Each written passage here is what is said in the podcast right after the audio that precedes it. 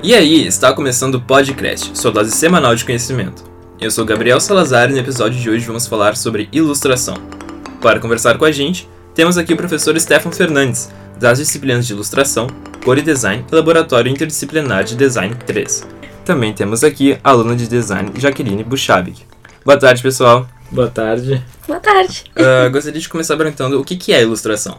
Pois então, é, ilustração é bem complexo de se definir, né? É, eu, eu iria falar isso, porque tem vários campos de ilustração, então não tem como definir numa coisa só, né? Quando as pessoas tentam definir, geralmente dá briga.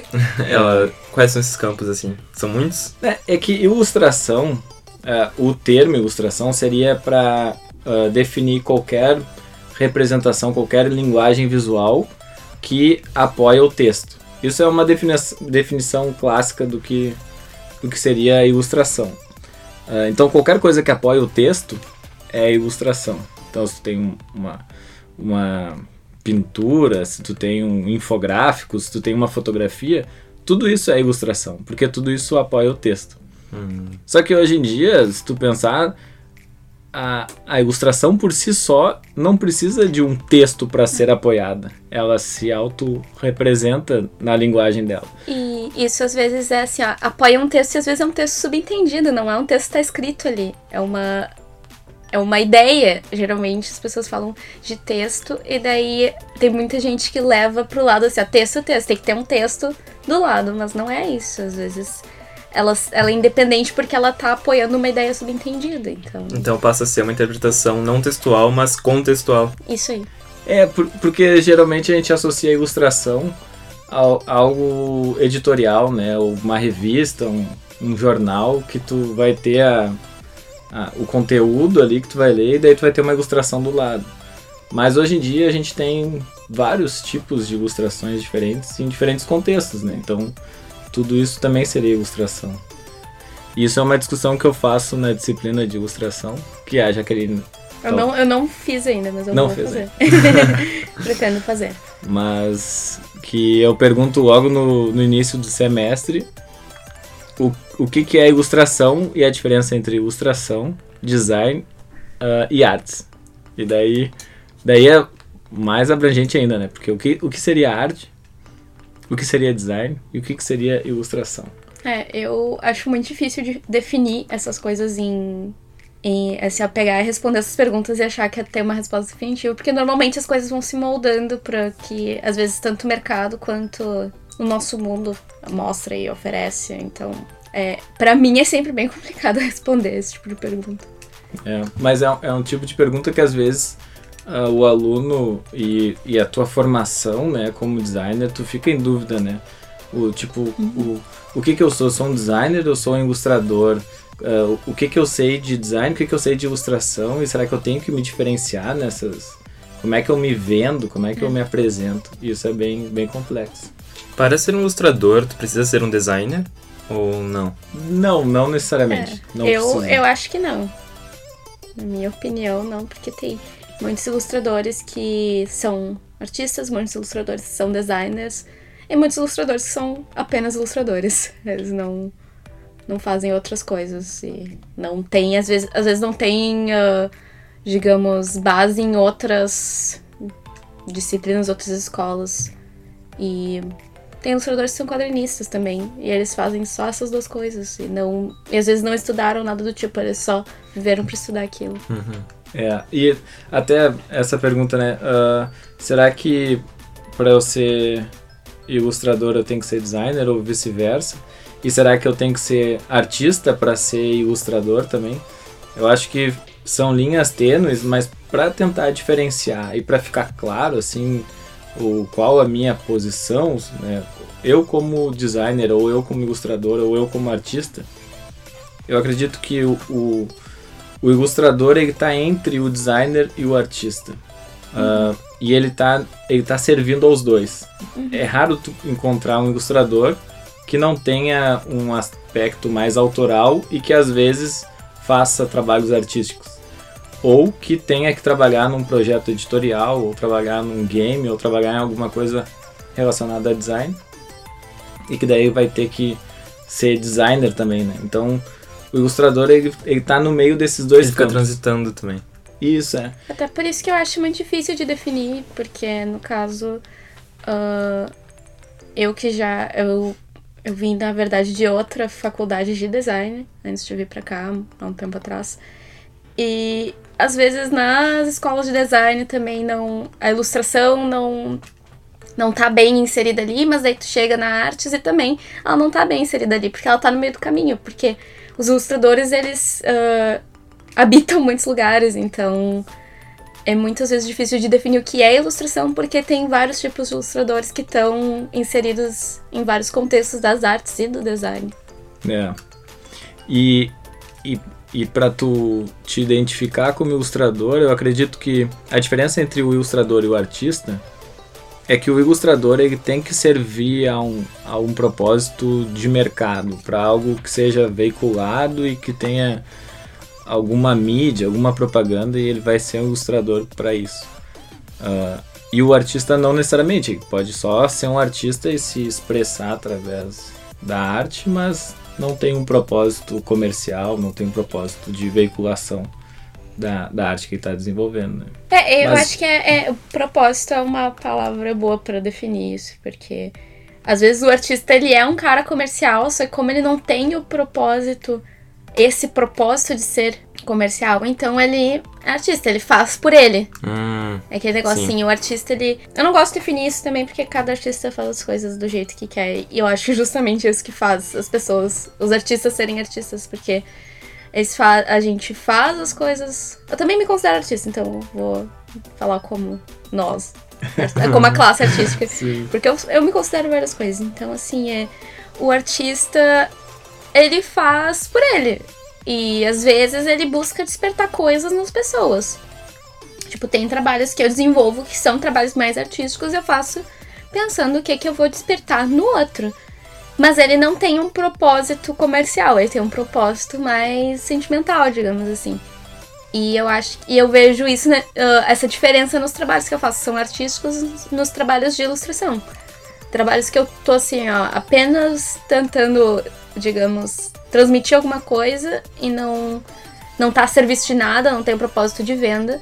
Realmente. Seria legal se eu vendesse esse trabalho? Seria, mas não é Não o é. foco. não é essa a ideia inicial deles. Não é daquilo que eles nascem. E daí um trabalho de ilustração é um trabalho que às vezes que eu tô realmente buscando vender. Buscando, ah, digamos, pagar as contas, né? Como É. eu gosto de falar. Um exemplo que eu dou para deixar isso mais claro é pensa ah, um artista de antigamente como o Afonso Mucha, por exemplo.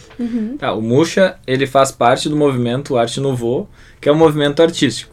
Então tu pode estudar ele como se ele fosse um artista. que ele foi um dos principais pintores ah, desse movimento que era a arte nova. Né? Ah, se tu considerar isso como artista, ele vai ser um artista. Mas tu considerar a, a forma com que ele apresentava e para que, que ele apresentava, tu vai ver exemplos de cartazes que vendiam cigarros ilustrados por ele. Então, o que, que seria isso que ele fez para uma empresa de cigarro para tentar vender o cigarro? Bom, isso é uma ilustração, ele está vendendo num formato ali. E além disso, se ele tem que criar uma arte dentro de um tamanho específico que vai ser veiculado em tal lugar e que ele vai ter que ter noções de gestalt, de proporção, de, de várias relações de design, será que ele não está fazendo design nisso, Sim, né? ele- esse cara é um ótimo exemplo do, ca- do cara que tá assim, no meio do caminho, porque ele faz um trabalho legal nos, nos dois contextos, só que ele tem vários contextos diferentes. Eu, eu já fui pesquisar sobre ele, assim, às vezes tu até fica confuso, porque tem. Ele tem coisas mais comerciais que ele faz com propósito, assim, digamos, pra empresas da época. Mas ele tem trabalhos super poéticos, super profundos e. E assim, é, eu acho ele muito legal pra, pro pessoal que tá começando assim a estudar ele, porque tu vê que isso começou lá atrás e não é uma coisa que tá mudando só agora. E também a pessoa não precisa ser só uma coisa, né? Tipo, É. sou ilustrador, vou apenas trabalhar com o comercial e não posso, tipo, agora fazer uma obra que, tipo, uma ilustração para mim, entendeu? Exatamente, é. Até ah, dentro na minha empresa, no projeto VHR, né, eu me vendo como ilustrador, não como designer.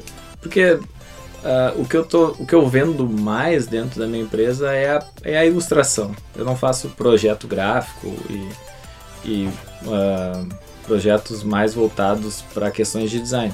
Eu faço mais, ah, o, projeto gráfico está ali, eu vou ter que aplicar uma ilustração específica para esse projeto gráfico. Então eu acabo me vendendo mais como ilustrador do que como designer. Mas eu sinto também que muitas vezes, se eu pego muito trabalho comercial e fico. De... Não sei se tu sente isso também, uhum. Jaqueline. Mas daí tu, pai, eu preciso fazer algo para mim. Eu preciso uhum. desenhar algo que eu. Sem, sem briefing, sem demanda, sem tu ter que seguir a paleta de cores e, e o cara, não, eu queria um tonzinho mais para lá, eu queria fazer algo diferente. Fazer só, só porque tu se sente bem e tu querer fazer.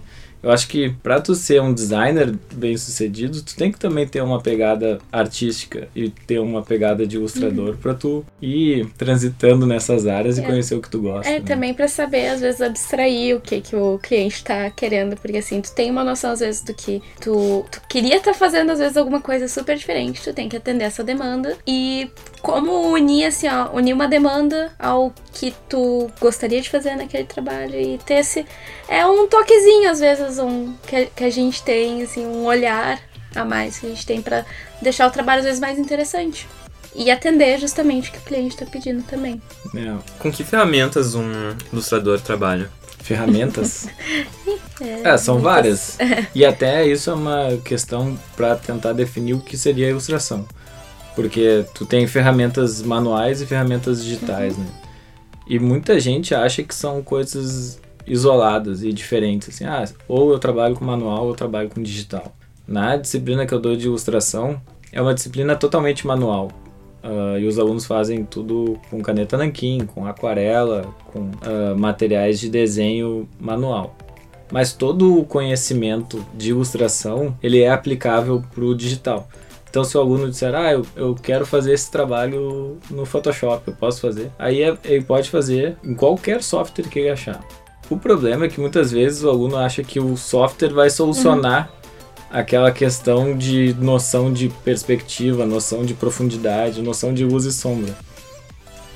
E ele fica horas para aprender o software, a ferramenta, sendo que se ele tivesse um carvão, um carvão de churrasco, ele faria ali e conseguiria um resultado muito melhor do que. Até esse é um dos exercícios da disciplina. Eu pego papelão e carvão de churrasco e faz ali. É o, é o mesmo carvão que tu faz o, o, uma, uma pintura em carvão, tu vai conseguir fazer com qualquer tipo de ferramenta. Não é a ferramenta que faz é. o artista, né? Eu tava falando isso até com uma, uma amiga minha ontem, só que ela, ela faz uh, bijuterias com ela faz meio que mini esculturas e transforma isso em bijuteria. Só que ela, ela falou que ela, sempre perguntam pra ela como é que ela faz e com o que, que ela faz. E ela me disse, pô, às vezes eu nem falo porque o meu material não é mágico. Isso, é. Eu tenho meu material ali e eu faço o que eu faço porque eu sei, porque eu treinei e agora eu sei fazer. Então, assim, eu gosto de experimentar com muitas ferramentas. Então, tipo, eu gosto de usar aquarela, eu gosto de usar tinta, eu gosto de usar no computador.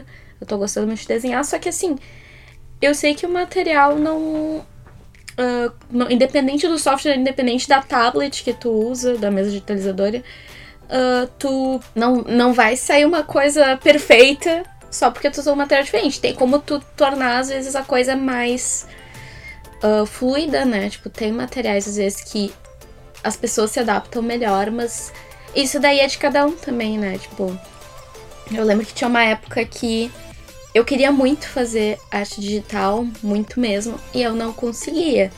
Agora eu tô voltando a, a fazer, porque justamente eu comecei a, a, procurar as ferramentas digitais que se adaptavam a mim, mas eu via que esse, outros artistas que usavam, eu não conseguia. Por quê? Porque o material não é mágico. Eu sabia que tinha coisas que iam se adaptar ao jeito que eu desenho. Enquanto eu tinha amigas que assim, bah, eu fazia aquarela aos montes e o pessoal tentava fazer aquarela, minhas amigas e tal, e não conseguiam e se frustravam e não queriam mais saber de, de arte no papel, assim, técnicas uh, manuais. E eu olhava assim, bah, não é porque tu, tu não conseguiu fazer aquarela que tu não sabe mais desenhar, é porque não é um material, é um material meio difícil de controlar, Isso então não. É. Então tu não, não tem que se frustrar. É. Mas com o tempo também pode, né? Se aperfeiçoar e Claro. aprender. Claro, É, só que às, às vezes é a pessoa que, assim, é, não, não combina com a pessoa e a pessoa não tem paciência pra aprender aquele material. Mas é, se, se ela tiver paciência, acho que tem como dominar todos os materiais. E depois de um tempo, de repente, tu volta a gostar de um material que tu não gostava e assim. Mas o mais importante é tu ter noções de estrutura, saber estruturar um desenho, saber noções de perspectiva, saber noções de peso de linha. Que isso eu falo assim várias e várias vezes na aula. Tu tem que saber se o traçado aí vai aumentar o, tra- o traçado ou diminuir, se ele tem se é algo que está mais pro chão, que tem menos luz, tem menos intensidade de luz, vai ter um traçado mais grosso. Se vai ser mais ah, uma parte mais iluminada, vai ter um traçado mais fino. Ah, se vai ser um- uma parte interna do desenho, vai ter um traçado mais fino do que as partes externas. Isso vai dando uma característica para o desenho, uma característica para a ilustração, que é comum a qualquer ilustração. E- Independente se for digital, manual, nanquim, ah, brush, qualquer coisa. Tu vai identificar essas características. O problema é que o, o aluno ele vai vendo alguma ferramenta que parece muito fácil e daí fica viciado nessa ferramenta. Eu, esse final de semestre, eu até falei com os alunos assim: ah, levanta a mão quem é que usou a ferramenta gerar traçados do Illustrator. Metade da turma tinha usado essa ferramenta, porque é uma ferramenta muito prática. Tu faz o desenho ali, aperta um botão e ele vetoriza todo o teu desenho. O problema é que o computador ele vetoriza da forma que ele acha mais fácil e às vezes um traçado que tu queria que fosse mais contínuo ele vai fazer reto. E daí ahn, tu, tu como observador tu consegue identificar quem é que usou essa ferramenta ou não. Talvez um leigo, talvez uma pessoa que está passando de carro vendo uma publicidade não vai ver, ah, isso aí o cara usou tal ferramenta. Mas a gente consegue perceber quando parece uma ferramenta muito simples ou quando é, ah, o cara fez um trabalho muito bom.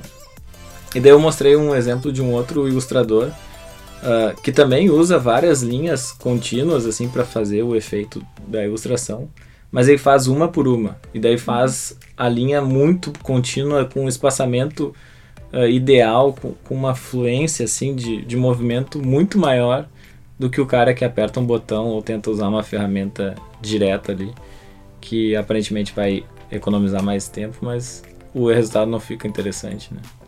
Então essas questões assim é, é, é importante a gente ter na ilustração, que é não é a ferramenta, é, o, é a capacidade de tu enxergar as coisas. E assim, tem uma coisa que eu, que eu costumo conversar, assim, o meu namorado não desenha e ele tá aprendendo a desenhar. E daí ah, a gente fala sobre como tem regras, às vezes, da ilustração, tipo, cara, tu não tem que estar tá, ah, sempre. Assim, ó, só porque tu tá desenhando com caneta, que digamos é uma ferramenta simples, tu tem que ver que existem as regras, tipo, regra de proporção, de perspectiva e tal. Mas se tu ficar sempre seguindo a risca aquilo, teu desenho vai ficar feio. Não é, que- não é que vai ficar feio, ele vai ficar sem graça.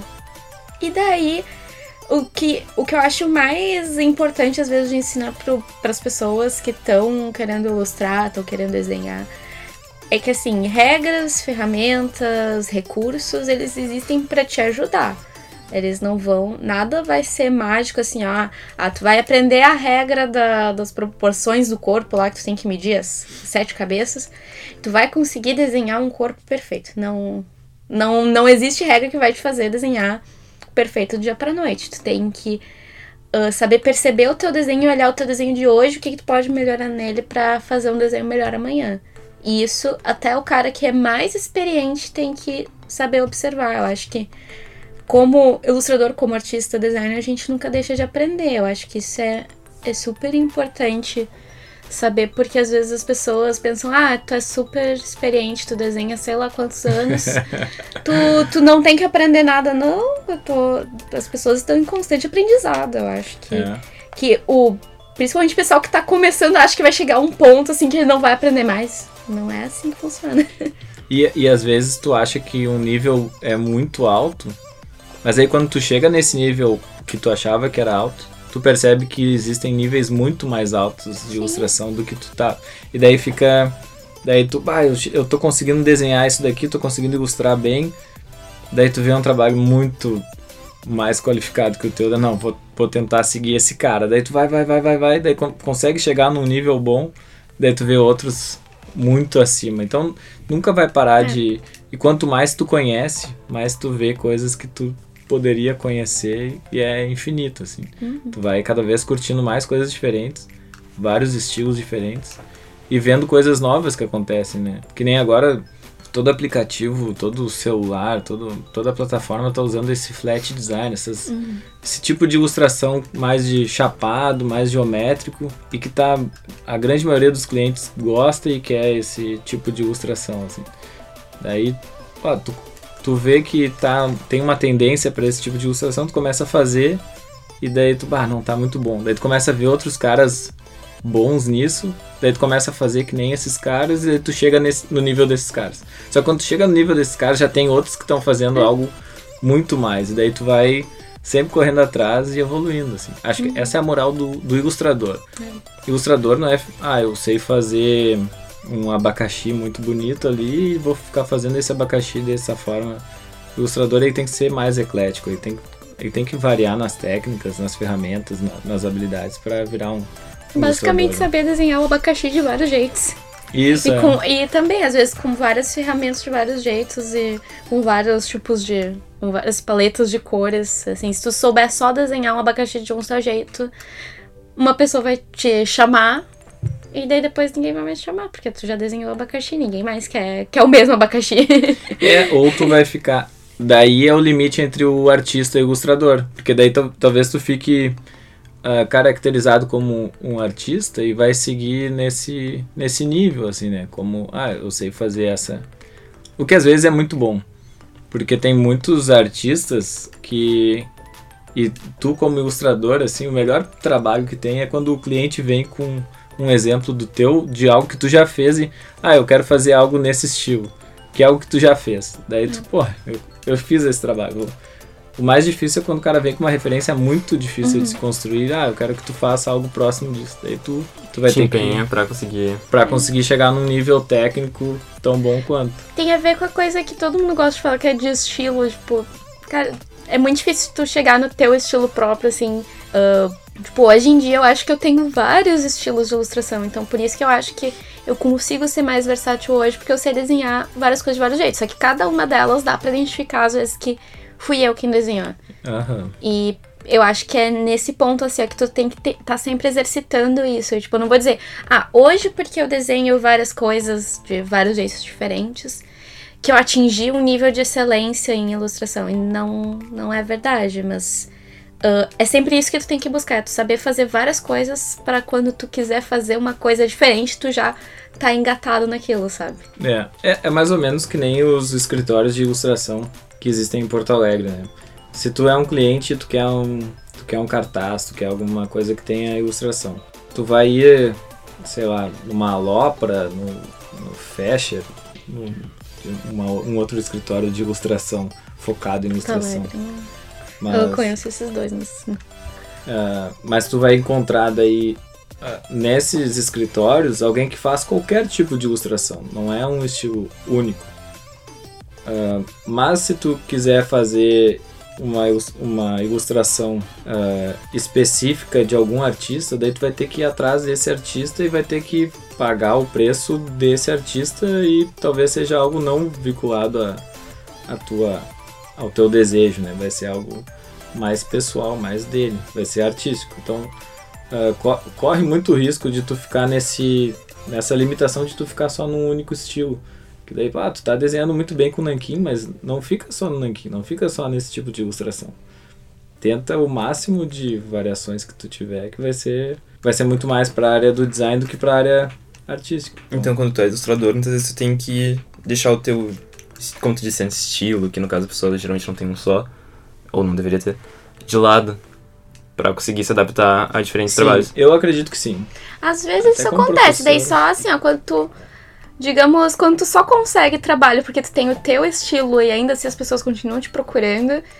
Aí, bom, tu não tem que largar de mão, tu tem que abraçar, assim, ó, bah, eu sim. sei desenhar desse jeito, mas normalmente pra tu conseguir, digamos, ah, eu não gosto de falar isso, mas pra tu conseguir sobreviver, às vezes tu tem que saber fazer várias coisas e às vezes alguém te pede um negócio super diferente que tu faz e tu vai lá e faz porque tu tem que se adaptar. Mas, Tipo, um bom exemplo de um cara que não largou o estilo dele é o Gabriel Piccolo, que ele, Sim, que ele faz ele. as ilustrações dos Jovens Titãs. E o cara desenhava tantos Jovens Titãs no estilo dele que chamaram ele pra fazer coisas dos Jovens Titãs no estilo dele. E chamam ele pra fazer um monte de coisas porque é o estilo dele. Mas isso é um cara em um mundo cheio de ilustradores. Então tem. É, exatamente. É muito Aí, comum tu ter que fazer isso, tipo, ter que largar o teu estilo porque alguém te pediu alguma coisa. É, e tu vai, tu vai evoluindo no teu estilo até. Mas um, um outro exemplo, ah, o Eduardo Cobra, que é o grafiteiro famoso lá, ilustrador. Grafiteiro, ilustrador, muralista. Daí também outras questões, né, de o que, que o cara é. Mas ele já é, ele é contratado para fazer, por exemplo, uma lateral de uma loja, de uma fachada de uma loja.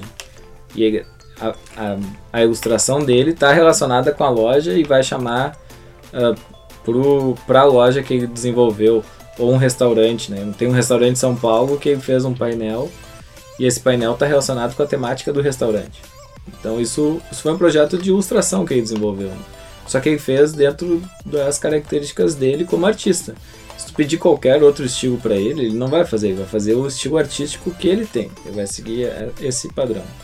Ah, e isso é o risco de quem ainda não tem o seu estilo estético padronizado, não tem o seu reconhecimento como artista e tenta seguir como artista sempre, sem considerar que pode ser mais pro designer, pode ser mais relacionado ao ilustrador designer e não o ilustrador artista. E quando a gente está no começo e a gente está se conhecendo como designer e como ilustrador ou como artista, é bom tu experimentar diferentes formas de, de representação. Né?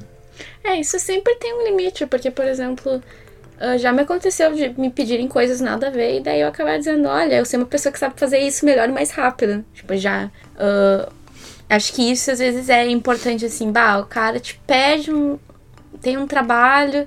Ah, muito legal e tal, só que tu sabe que não é bem o teu estilo, tipo, é totalmente fora do teu estilo, na verdade. Sabe que tu vai demorar fazendo isso, que tu não vai atender bem a demanda. Aí às vezes eu, eu, eu mando pra outra pessoa que eu sei que poderia aproveitar melhor essa oportunidade. Mas muitas vezes eu, eu enxergo isso como um desafio. Isso, né? É tipo uma maneira de tu encontrar um outro estilo que tu possa trabalhar. Mas acho que daí a tua, tua veia é um pouco mais artística que tá Sim. chamando. assim. Sim, sim. É. Às vezes é, é a veia artística e também, assim, é. Tem outros trabalhos juntos, eu penso assim, bah, ah, eu vou ter que tirar tempo desse pra tentar pensar num outro que eu vou estar me adaptando a um estilo que eu sei que tem outra pessoa que pode, pode fazer melhor. Então, às vezes é saber medir, né? Tipo, Aham. eu conheço pessoas que totalmente não. Elas seguem só o estilo delas e, e não tentam fazer outra coisa. É. Isso daí vem, é difícil. isso vem uma outra questão importante que é até que ponto é tu que tá desenhando ou é só referências que tu Hum. tá pegando ou tu tá copiando de alguém. Porque quando tá no início também ahn, a gente fica muito em dúvidas. Ah, será que eu posso copiar esse cara? Será que eu posso desenhar sobre o desenho dele e aprender ah, o desenho dele? Comercialmente, depois que tu tem um. que tu vira um estúdio de ilustração e que tu tem um trabalho, tu não pode simplesmente pegar ah, o cara quer fazer uma parede que nem o do Eduardo Cobra, tu vai lá e copia o estilo do cara e, e faz vários triângulos coloridos e uma representação. Tu não pode fazer isso. É, é algo talvez antiético de tu pegar exatamente a mesma característica estética do artista e passar para ti. Ou ah, Romero Brito é muito fácil de se fazer tecnicamente. Aí se um cliente, ah, tu faz uma parede para mim. Ah, aí eu vou fazer aquilo. Tu não pode fazer aquilo. Tem que ser, tem que ter um pouco do do autoral, né? É. Mas quando a gente está começando, por pensar que eu vou estar copiando de todo mundo, a gente evita tentar copiar e tentar. E a gente acaba tentando ter um próprio estilo. Só que tu não tem estilo nenhum ainda. Por Então, isso tá justamente começando. porque tu tá começando. Então não tem problema, enquanto tu tá na graduação, tu pegar um desenho que tu acha muito bom e, cara, tenta, tenta literalmente copia esse cara. Tenta chegar no nível que esse cara tá. Que daí depois. Isso é uma coisa que eu tento falar pros alunos. Assim, cara, tu não tá vendendo esse projeto pra ninguém, tu tá aprendendo, então não custa tu, tu ver um resultado que ficou muito bom, tenta chegar nesse mesmo resultado. É que Até nem- porque isso acaba virando referência depois, né? É A partir Exatamente. representativo. daquele, daquele desenho que tu tá tentando copiar, tu vai conseguir chegar em outros mais rápido. É, Tipo, tu vai ter tanto. Tu vai ter um banco de referências. E daí, quando tu quiser fazer de tal jeito, tu vai olhar. Tipo, olha, eu, embora eu me considere ilustradora, eh, artista, profissional, sei lá. Às vezes eu me pego, tipo, bah, eu queria fazer um olho desse jeito. Quem é que sabe fazer desse jeito? Eu vou lá e olho, deu. Ah, tá, era isso que eu queria. E daí, tipo, eu não, uh, eu não tô mais no ponto que eu copio desenhos, mas eu fico pensando. Mas da onde que isso tá vindo? Com qual vibe isso combina? Isso tem muito a ver com, assim, ó, o que, que eu quero transmitir naquele desenho. Então eu vou lá e vou atrás. Isso acontece muito com, uh, com as referências do estúdio Ghibli, do, da Viagem de Chihiro, essas coisas que são, assim, ó, coisas que habitam a minha cabeça. E volta e meia eu me pego pensando naquilo eu fico, tá, qual o, o humor, qual o sentimento que eu quero transmitir com isso aqui? Daí eu vou lá e olho Deu, ah tá, é isso. E daí eu já transmito pra outra coisa que é totalmente. Tipo, é relacionado, mas já é outro desenho. E daí eu pego, às vezes, outros desenhos que eu tenho de referência. E vou juntando até formar o teu estilo. Tipo, uma ilustradora que eu acho que tinha falado isso era a Franerd. Que ela tem um canal no YouTube e ela fala. Ela tem um vídeo que ela fala disso, tipo, de tu copiar referências quando tu tá começando. E que, por exemplo, o estilo dela, uh, agora ele já tá. É o estilo dela, mas no início ele era tipo o Frankenstein de todos os, todos os artistas que ela gostava, hum. juntos. E daí ela foi fazendo. E Tem... daí por isso ela conseguia clientes, porque ela conseguia transitar entre todos eles. Tem um vídeo muito bom também da, da Úrsula Dourada. É Úrsula Dourada, uhum. eu acho o nome dela, né? Que é aqui de Porto Alegre, uma baita ilustradora também. Uhum. E ela falando sobre essa questão até que ponto é cópia e até que ponto é uma ilustração tua e é autoral.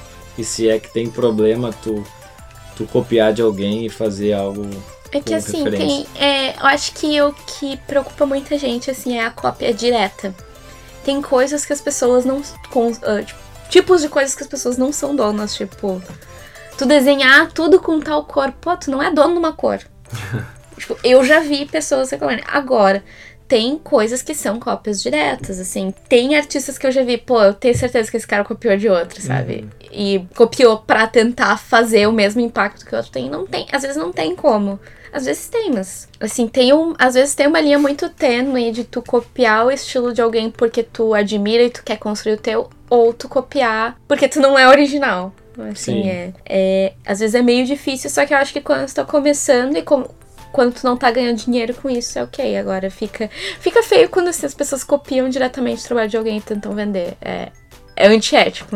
É, e acho que também, uh, como, como é que eu viro um ilustrador bom se eu não posso copiar ninguém, mas eu não tenho um estilo próprio? Como é que eu.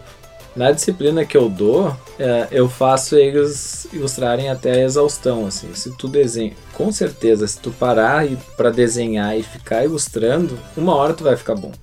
Se tu fizer 10 desenhos iguais e tentando ilustrar aquilo, uma hora tu vai conseguir chegar. Não é só uma questão de, de, de destreza ou uma questão de habilidade, é uma questão de repetição também. Quanto, quanto mais experiência tu tiver naquela, na, naquilo que tu tá fazendo, melhor tu vai ficar. E às vezes o aluno chega no primeiro exercício e daí, tá, tu pede lá, desenhem uma cabeça. O cara faz uma cabeça e entrega uma cabeça. E não, não tá legal, entrega outra. Daí já fica meio, pô, ah, vou ter que desenhar outra cabeça. Só que tem que desenhar umas 50 cabeças pra ficar bom, sabe? Não vai, é, assim, não vai ficar bom na primeira cabeça. O, com o meu namorado, tipo, eu não tô dando aula pra ele, mas assim, às vezes ele me mostra um desenho e ele fica tipo, ah, isso aqui tá muito feio. Deu. Uma vez ele desenhou uma cabeça de um, de um bonequinho e eu disse, ah, que legal.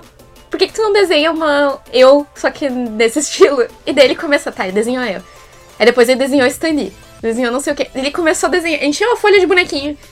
É isso, sabe? Um dia ele vai conseguir desenhar alguma coisa que ele vá conseguir perceber que é melhor. Mas, na minha opinião, já tá bom. Porque ele não é profissional. Mas se ele quiser ser profissional, ele vai ter que treinar até ele entender que aquilo tá. Ah, que cada traço tá no seu lugar certinho. É, e às vezes não é uma questão de ser algo muito tecnicamente bem feito ou às vezes tu vê só um ponto e uma mancha e tu já, já uhum. fica uma ilustração legal. Ou um desenho infantil, assim, não precisa ter luz e sombra, vários efeitos. Só tu fazer algo simples que tu consegue chegar num resultado legal e numa ilustração muito boa, né? Como é que tá o atual mercado para ilustração? Depende, eu acho, de uh, qual área, né? Porque tem áreas que, na minha opinião, tão, já estão um pouquinho saturadas e outras que estão em constante movimento, né?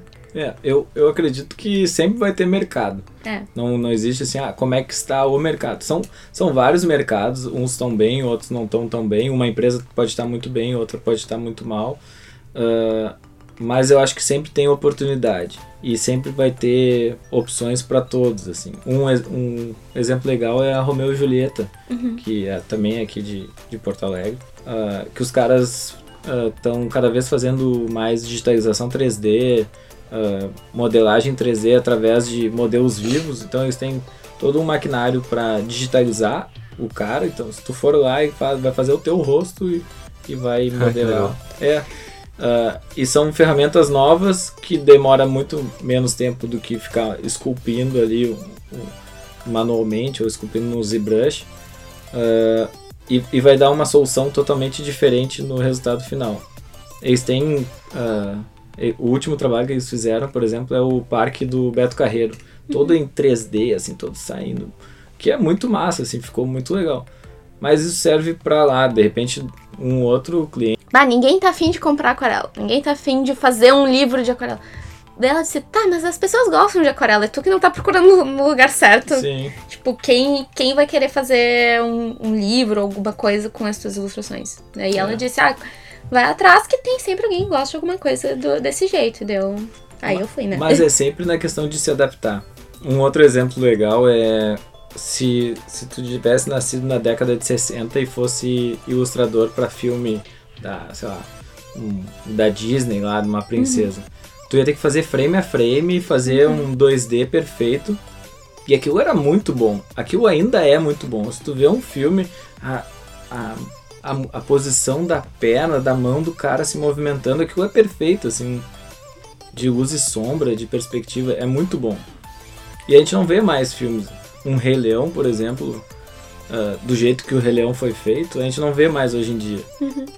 A gente vê o que tá tendo agora, né? Esse trailer do Rei Leão, que é um leão perfeito, um leão saindo. Mas tu precisa se adaptar, né? Tu precisa ah, ver e testar novas formas. De repente, ah, agora o Rei Leão real ali, ultra realista, vai ser mais interessante. Mas daqui a pouco pode voltar um Rei Leão 2D, um Rei Leão diferente, como era antigamente, que vai ter tanto sucesso quanto e vai ser legal também. Vai um ter... exemplo legal é a, a, a Princesa e o Sapo.